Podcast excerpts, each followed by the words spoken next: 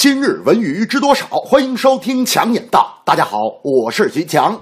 二零一六年中国电影投资高峰论坛近日在海南海口举行。论坛由海南省文体厅、海口市政府、中国电影导演协会共同主办。华谊兄弟副董事长王中伟在发言中说道：“从去年的国产片大热到今年的平缓退潮，市场已经以最直白的方式体现了电影市场问题的关键。对于从业者来说，已经到了把心静下来的时候。”现在我们要将关注焦点放回电影质量本身，从源头寻求解决之道。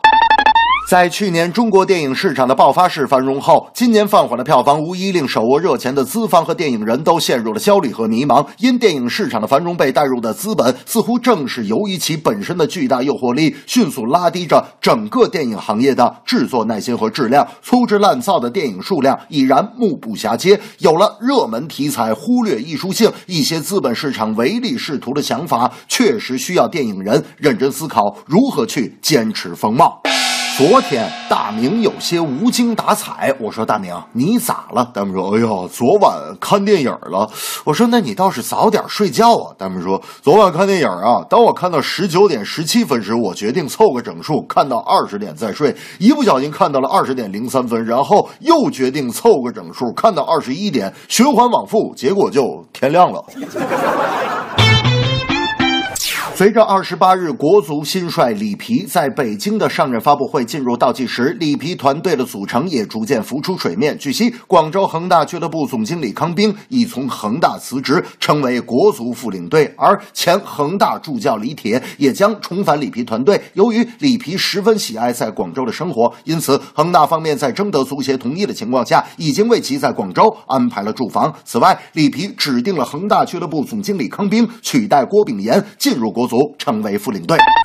中国足协上周在与里皮签约时，里皮提出要求足协全面放权。在组建团队方面，他倾向于复制此前在恒大的模式，外教团队基本以此前他执教恒大时的人员为主，而助理教练将是李铁，李铁也是他唯一信任的中方教练。未来副领队康兵将直接服务于里皮，并与中国足协主席蔡振华汇报情况，全面保障里皮执教期间的诉求。对于战术的变化和工作的沟通。未来的挑战才刚刚开始。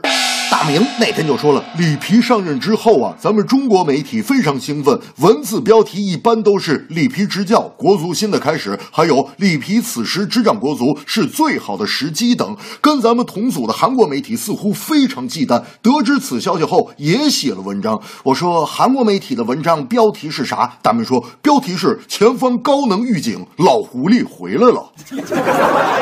这正是投资电影要冷静，商业更要艺术性。里皮工作在广州，新老班底来合并。